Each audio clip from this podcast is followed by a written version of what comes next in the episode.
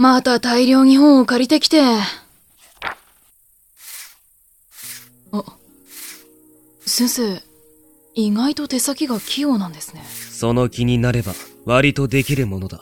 細工とか裁縫とかはできて、なんで料理だけダメなんですかっていうか、そういう細かい作業できたんですか初めて知りましたよ。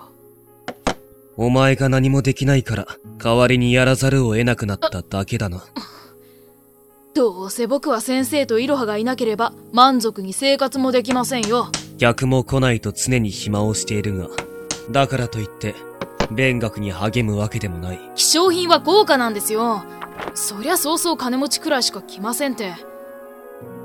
だからといって高等学校行っても仕方ないし。その金持ちの道楽に付き合わされて、余計なところをつつかれてみろ。お前は年齢に加えて、知識が足りないから客に舐められる。この前にしたって。そのために先生がいるんじゃなかったんですか？父さんだってあんまり詳しいことつつかれたらボールが出るって先生を頼ってたのに。全てを俺がやるわけにもいかないだろう。扱っている品のことくらいは知っておかなければ。ああそうだ。店の方からまた声がしたが。嘘！客じゃないか。そんなバカな。だってもう夜ですよこの前聞かれたことだけどありゃやっぱり平安時代に貴族が持っていた名刀だそうだ。結構いいくらいにいたと聞くんだが、不大臣だかなんだったか。具体的な地位はもうちょっと資料を引っ張り出してこないとわからない。そうか。それが聞ければいいんだ。藤原の明という著者の本がお気に召したかいそればかり見ているね。ああ。少し目についたもので。うん。江戸時代の作家だったかな。素性がよく知れてないが、下作者とも聞くよ。しかし、ここで見かけるとは思っていなかった。あまり冊数が出ていないからかもしれないな。つかぬことを聞くんだが、お客さん、前にどこかでお会いしたことはありませんか？いいや。先日来たのが初めてだと思う。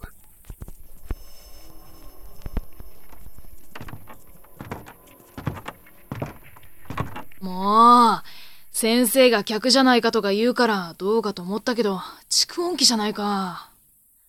勝手に動いたのか、誰か触ったのか。誰だ？こんなところに本を置きっぱなしにしたのは。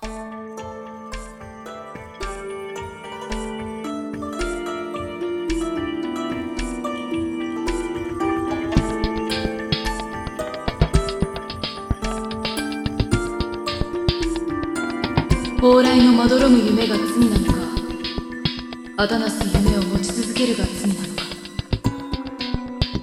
人なる駒の遊戯に振り回されいつしか人の生き様から逃れる。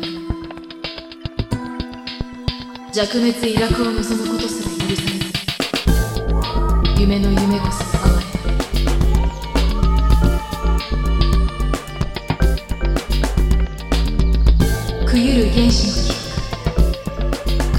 言葉の数たどる結びのない夜の帳にもつれ。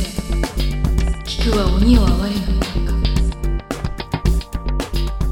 なあオリジナルサウンドドラ。マ幻影来た。忘却の果てにある約束を。